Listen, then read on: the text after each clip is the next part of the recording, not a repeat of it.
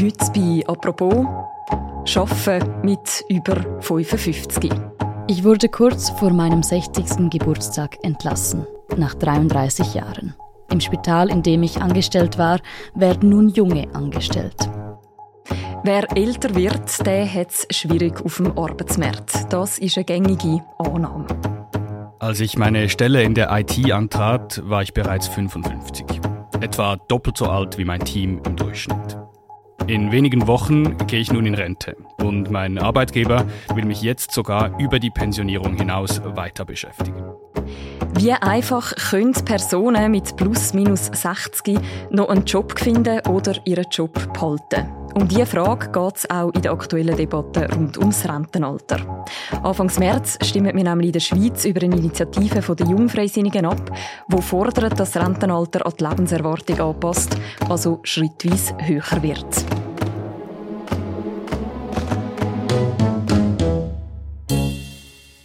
Wie gut geht es den älteren Angestellten in der Schweiz und wie hat sich die Diskussion über das Rentenalter verändert?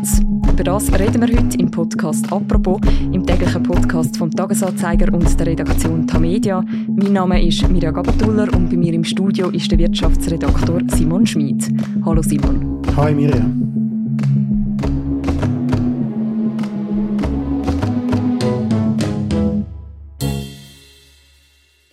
Simon, rein statistisch gefragt, wie groß ist die Chance, dass ich mal bis zum Rentenalter wird schaffen? Also du bist weiblich, Mirja, du bist Akademikerin, du wirst irgendwann in der zweiten Hälfte von dem 21. Jahrhundert das Pensionsalter erreichen. Ich glaube, so viel können wir da verraten, ohne dass wir das genaue Alter preisgeben. ähm, ich würde schätzen, die Chance ist deutlich über 50 Prozent, dass du bis zum heutigen Pensionsalter wirst schaffen. Gott sei Dank. Oder auch nicht. Aber Simon, wie kommst du auf diese Schätzung? Also, es ist ja so, dass äh, wenn man die Erwerbstätigenquote heute anschaut, also das ist der Anteil von allen Leuten, die einem Beruf nachgeht, einer bezahlten Arbeit, dann ist das so, Frauen mit 64, also das Pensionsalter der Frauen bis vor kurzem, das sind 28 Prozent. Männer mit 65, dort sind es 36 Prozent. Ähm, in der Zwischenzeit ist ja jetzt die, äh, das Rentenalter auch für die Frauen auf 65 angehoben worden. Also man kann sagen, ungefähr ein Drittel der Leute schafft bereits heute bis zum ordentlichen Rentenalter. Jetzt, wenn man schaut, wie hat sich das entwickelt äh, seit den letzten 20 Jahren, Jahrtausendwende, das sind ungefähr 10 Prozentpunkte mehr. Also es hat da schon eine Steigerung gegeben. Wenn man das ein bisschen extrapoliert über die nächsten Jahrzehnte, die Leute werden immer gesünder, sie arbeiten tendenziell in ein bisschen weniger anstrengenden Berufen, würde ich mal davon ausgehen, es sind sicher noch mal 20 Prozentpunkte mehr. Äh, dann wären wir schon bei der Hälfte der Leute, die äh, eben zu dem jetzigen Alter 65 dort immer noch arbeiten. Und dann muss man ein bisschen schauen, oder? was bist du für eine Person? Oder? Du schaffst im Journalismus, da kann man in der Statistik schauen, Leute, die in der Branche Information und Kommunikation arbeiten, die arbeiten heute schon ein länger als der Durchschnitt, ungefähr zwei Jahre. Ja, und zu guter Letzt äh, würde ich mal davon ausgehen, dass irgendwann in den nächsten Jahrzehnten wird dann das offizielle Rentenalter vermutlich mal noch steigen. Und darum ist die Chance wahrscheinlich doch deutlich über 50 Prozent, dass du zumindest Teilzeit noch wirst länger arbeiten Okay, und mit dem Exkurs in meine Zukunft sind wir jetzt eigentlich schon mitten im Thema drin, nämlich im Thema Rentenalter. Das wird ja gerade sehr kontrovers diskutiert, ob man das soll erhöhen soll. Viele Leute sagen in dieser Diskussion, ältere Personen sind in der Arbeitswelt gar nicht mehr erwünscht. Stimmt das denn auch? Ja und nein. Die Situation bei diesen Personen ist wirklich sehr polarisiert. Es gibt unter den 55- bis 65-Jährigen gibt es eben die Gewinner, in Anführungszeichen, und die Verlierer. Ähm, die Gewinner, das sind eben die, die einigermaßen unproblematisch bis 65 können arbeiten, auch darüber hinaus, vielleicht so eine klassische Bogenkarriere machen und dabei auch noch gut verdienen. Und dann gibt es eben die Verlierer. Das sind die, die vielleicht mit 55 oder 60 irgendwie in die Bredouille kommen Vielleicht haben sie den Job verloren, vielleicht haben sie lange müssen suchen, vielleicht haben sie müssen ihr Vermögen während der Zeit aufbrauchen. Möglicherweise haben sie sogar Sozialhilfe müssen beanspruchen. Mhm. Und der Kontrast zwischen diesen beiden Gruppen, das ist eben das, was die Altersklasse kennzeichnet. Es gibt nicht die eine Wahrheit, sondern zwei gegensätzliche Erfahrungen. Und das ist vielleicht auch entscheidend. Es ist zu einem gewissen Grad eben auch ein, bisschen ein Zufall, zu welchen von diesen Gruppen als man gehört. Vielleicht behalten man den Job, vielleicht hat man Pech und man verliert ihn.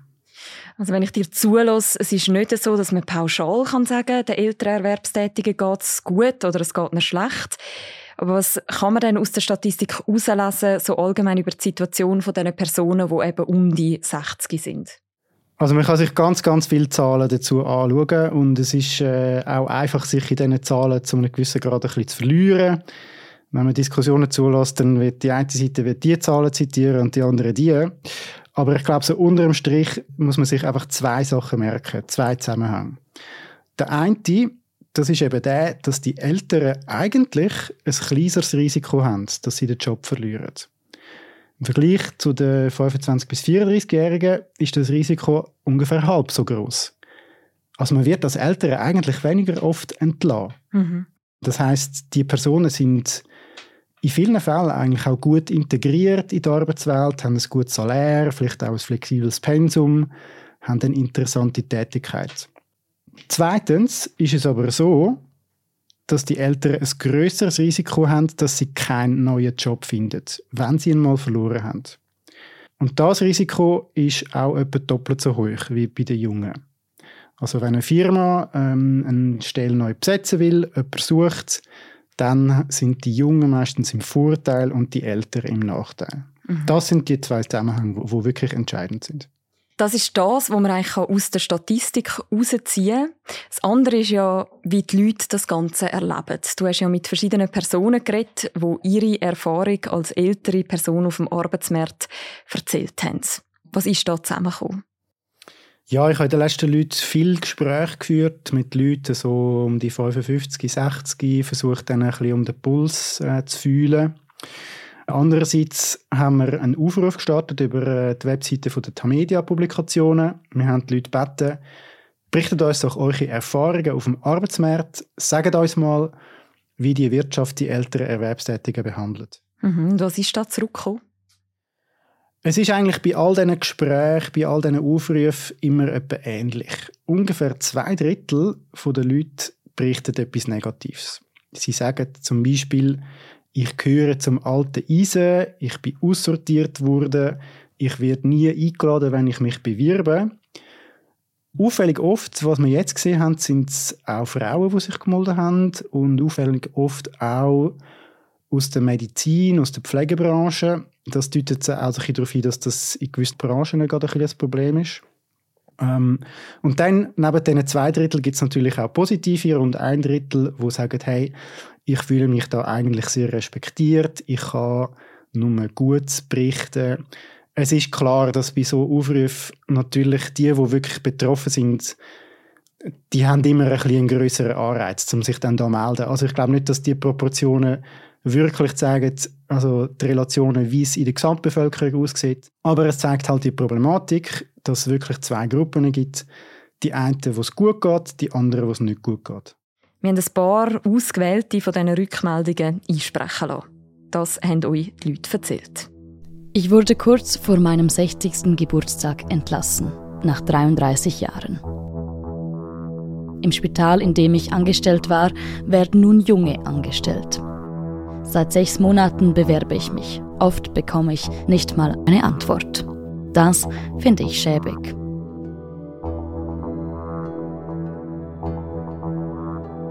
Als ich meine Stelle in der IT antrat, war ich bereits 55. Etwa doppelt so alt wie mein Team im Durchschnitt. Ich habe mich aber immer bemüht, mir neues Wissen anzueignen. Und so habe ich mich im Team immer sehr respektiert gefühlt. In wenigen Wochen gehe ich nun in Rente und mein Arbeitgeber will mich jetzt sogar über die Pensionierung hinaus weiter beschäftigen.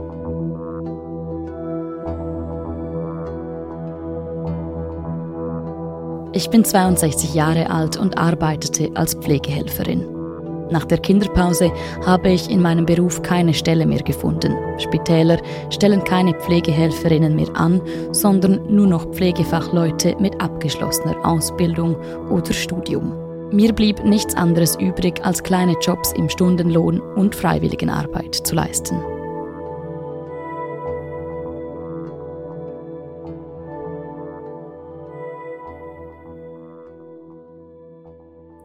Simon, wenn man da zulässt, die einen sehen es nicht so als Problem, die anderen erleben es als harzig, als ältere Arbeitsnehmerin oder Arbeitsnehmer im Beruf zu bleiben. Gibt es denn so objektiv betrachtet irgendwelche Verbesserungen für ältere Personen im Arbeitsmarkt? Nach allem, was ich jetzt gelesen und gesehen und gehört habe, würde ich mich vorsichtig zu der Äußerung hier rissen lassen, ja, die gibt es. Mhm. Wir reden zwar gefühlt ein bisschen mehr über das Thema, ähm, aber wenn man ganz genau anschaut, sieht man, dass sich die Situation von diesen Ü55-Personen so ein bisschen ein Stück weit an dem von der Restbevölkerung angeglichen hat. Also was heißt es konkret? Auf der einen Seite ist es traditionell immer so gewesen, dass die eigentlich tiefere Arbeitslosigkeit haben im Schnitt. Das ist jetzt langsam eben nicht mehr so fest der Fall. Und auf der anderen Seite ist es auch so, dass die Suchtour oder also wenn man den Job verloren hat, wie lange braucht man, um einen neuen zu finden, wie viele Monate ist man arbeitslos, das ist für die Ü55 in der letzten Zeit ein bisschen runtergekommen. Mhm. Also so ein bisschen tendenziell aufs Niveau von der Restbevölkerung. Und wenn man das so ein bisschen unter dem Strich anschaut, ja, es heißt nicht, dass es die Probleme nicht oder nicht mehr gibt, aber es heißt, dass es ein bisschen sich normalisiert hat. Dass es jetzt gerade wieder sehr sichtbar ist, darüber geredet wird, das hat ja eben auch mit der Renteninitiative unter anderem zu tun, wo am 3. März zur Abstimmung kommt. Die hat gemäß Umfragen recht schlechte Chancen. Sie fordert eine Anpassung vom Rentenalter an die Lebenszeit. Als erster Schritt eine Erhöhung auf 66 Jahre. Wieso wird die Mehrheit die Erhöhung nicht? Ich sehe zwei Hauptgründe für das. Das eine ist, dass zwar viele Leute so ein bisschen im Grundsatz das Argument schon einsehen, dass die Lebenserwartung steigt und die AHV so ein bisschen in eine latente Schieflage reinkommt und dass man da etwas machen muss und dass es wahrscheinlich schon sinnvoll ist, dass man länger schafft und so weiter. Aber sie haben eben Angst, dass genau sie zu diesen Verlierern mal zählen könnten. Oder sie haben vielleicht auch Mitleid mit denen, die es außer ihnen trifft. Mhm. Und darum gibt es einerseits eben, glaube ich, eine grosse Skepsis. Und andererseits, wenn man die Initiative genau anschaut, dann sieht man halt eben auch, sie ist ein bisschen einseitig gestaltet. Es ist nicht eine ausgewogene Vorlage. Und das macht es dann eben halt auch sehr leicht, zu sagen, nein, das will ich nicht so. Einseitig gestaltet, was ist mit dem gemeint? Also, man muss, glaube ich, klar sehen, wenn man länger schafft, wenn man später eine Rente überkommt, dann ist das de facto natürlich eine Kürzung der Leistungen, oder? Es wird dann etwas weggenommen, nämlich die Rente, wo man in dem einen Jahr von 65 bis 66 zum Beispiel wieder überkommen. Und das ist bei der Sozialpolitik immer so, wenn man den Leuten etwas wegnimmt, dann muss man denen etwas anderes bieten, man muss es irgendwie kompensieren gerade in so einer direkten Demokratie wie der Schweiz muss man extrem auf das Rücksicht nehmen. Was kann man machen, um das irgendwie zu kompensieren? Eine Möglichkeit wäre zum Beispiel, indem man sagt, hey, wir tun die Rentehöhe generell erhöhen. Ironischerweise ist das genau das, was jetzt in der anderen Abstimmung über die 13. AHV eigentlich drin ist. Wenn man die beiden Initiativen würde als Päckchen denken, würde es vielleicht sogar funktionieren. Aber das ist jetzt halt nicht so. Die andere Möglichkeit wäre die, dass man eben in so einer Rentenaltererhöhung gezielt gewisse Abfederungen einbaut, damit es auch für diese Gruppe irgendwie ein guter Deal ist, für die das Rentenalter 66 oder 67 einfach ein bisschen problematisch ist. Also von welchen Gruppen reden wir da? Das sind ganz generell die mit einem tiefen Einkommen. Die sind nämlich stark von der AHV abhängig die haben weniger in der zweiten oder dritten Säule, die profitieren auch mehr von der grossen Umverteilung, die in der AHV drin ist. Also die haben eigentlich ein Interesse daran, dass es in der AHV mehr Leistungen gibt und nicht weniger. Die sind also davon betroffen. Und oft ist das deckungsgleich mit Leute, die eben auch in körperlich harten Berufen arbeiten, wo sie vielleicht sehr früh auch im Leben damit angefangen haben. Sei das jetzt zum Beispiel eben im Gesundheitswesen, das sind die, die wir vorher schon mal erwähnt haben, oder auch in der Industrie oder im Gewerbe oder im Transportwesen oder in der Gastronomie. Also ganz viele Leute, wo man einfach lang und hart muss arbeiten Die beiden Mechanismen, die du genannt hast, wie man das könnte kompensieren, indem man auch mit Renten erhöht oder eben so Abfederungen einbaut für bestimmte Gruppen, die sind aber in der aktuellen Vorlage, in der aktuellen Renteninitiative nicht vorgesehen. Nein, die sind dort nicht drin. Die Idee ist, dass man das vielleicht nachträglich im Umsetzungsgesetz könnte beschließen, aber man weiß ja nie so genau, was dann dort damit rauskommt und darum ist das jetzt alles noch ein bisschen offen. Aber gibt es denn konkrete Ideen, wie man gerade der Gruppe, die du genannt hast, also denen, die einen körperlich anstrengenden Beruf haben, könnte entgegenkommen? Also es gibt eigentlich eine entscheidende Maßnahme, die man machen könnte, die eigentlich auf der Hand liegt. Das sind Frühpensionierungen. Das heißt Möglichkeit, dass man früher in Rente geht, ohne dass einem wegen dem die Rente eben gekürzt wird. Ein Land, wo das eingeführt hat, ist Dänemark. Die haben, und das ist ziemlich sportlich, wenn man das sich so überlegt, von 2018 bis 2022, also innerhalb von vier Jahren, das Rentenalter von 65 auf 67 erhöht. Aber sie haben eben in Dänemark dann auch gesagt, wer bereits 44 Jahre geschafft hat, der kann drei Jahre vor dem offiziellen Rentenalter aufhören. Also zum Beispiel, wenn jemand mit 20 im Beruf angefangen hat, kann die Person dann mit 64 in Pension gehen.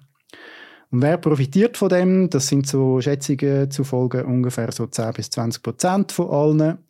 Man kann die so ein bisschen als Härtefälle von Art anschauen, oder? Und denen hilft das eben enorm. Und ich glaube auch, dass das ein wichtiger Grund ist, wieso dass das höhere Rentenalter in einem Land wie Dänemark akzeptiert ist. Ziemlich erstaunlich. In Dänemark sind sogar Gewerkschaften für das. Und sie sagen auch, dass sich das ziemlich gut verträgt mit dem Arbeitsmarkt. Es ist nicht so, dass es jetzt eine Massenarbeitslosigkeit unter den Eltern gibt. Es ist nicht so, dass die Welt auf dem Arbeitsmarkt zusammengebrochen ist. In Dänemark hat man das Rentenalter also relativ reibungslos erhöht. Auch sonst im Ausland ist das zum Teil schon so umgesetzt worden. Wenn man jetzt in die Schweiz schaut, dann sind eigentlich alle Parteien außer der FDP und Teil der SVP gegen ein höheres Rentenalter. Warum ist das gerade in der Schweiz so umstritten? Also politisch gesehen sind die FDP und ihre Jungpartei, wo die, die Initiative jetzt eingereicht haben, da nicht ganz unschuldig. Man muss einfach sehen, das Rentenalter, das ist in der Schweiz so ein, ein Tabu. Ähm, wer das in Frage stellt, der bezieht in der Regel Prügel. der erste, der das hat müssen merken, ist vor 20 Jahren der damalige FDP-Bundesrat Pascal Couchepin Der hat versucht, so eine Diskussion zu lancieren über das Rentenalter 67 und ist dann sehr scharf kritisiert worden. Oder? In den Medien, aber auch äh, an den Urnen ist das im Allgemeinen schwierig. Oder? Und jetzt, ja, man hätte aus dem können lernen äh, man hätte können versuchen, ein sorgfältig austariertes Gesamtpaket zu schnüren für die AHV, wo eben so ein Kompensierungen oder Abfederungen oder irgend so etwas in dieser Art drin ist für das höhere Rentenalter. Man hätte können versuchen, so ein bisschen innovativ zu sein und vorauszugehen. Aber das hat man eigentlich in den letzten 20 Jahren nie gemacht, äh, von Seiten von den bürgerlichen Kräften und auch von den Arbeitgeber- und Wirtschaftsverbänden, die das Thema haben wollen pushen. Und auch jetzt bei der Initiative ist es halt wieder so. Hm. Die vielen gescheiterten Versuche, am Rentenalter etwas zu verändern, das hast du auch in einem Text zusammengetragen. Das sollen wir auch gerne noch verlinken im Beschreib zu dieser Episode. Simon, du hast gesagt, innovative Lösungen. Wie könnten die denn aussehen? Das entscheidende Stichwort zu dem lautet Lebensarbeitszeit. Damit gemeint ist ein Modell, wo eben unter anderem Dänemark zum Beispiel eingeführt hat. Also man schafft eine gewisse Anzahl Jahre und kann dann eine volle Rente beziehen.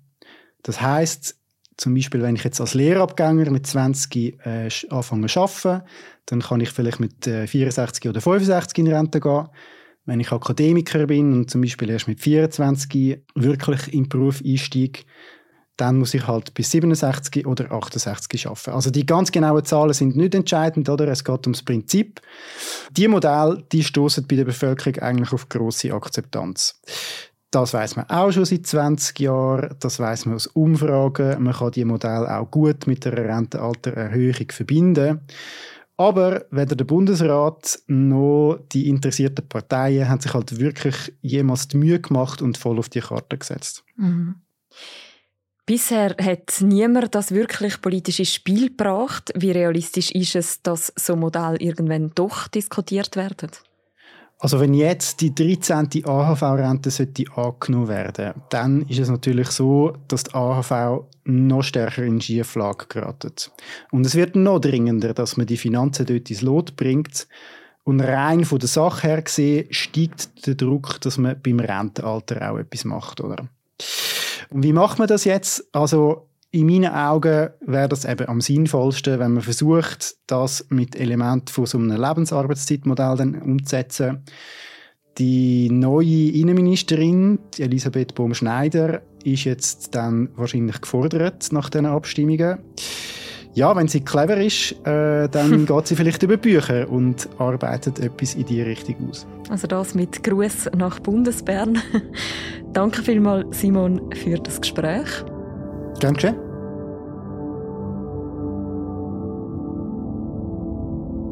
Wer noch möchte mehr hören rund um die Abstimmungen, wir haben auch schon über die 13. AHV-Rente geredet und was sie für Folgen hätte. Das Gespräch verlinken wir gerne noch im Beschreib zu dieser Episode und ihr findet dort auch noch mehrere Texte rund um die Renteninitiative.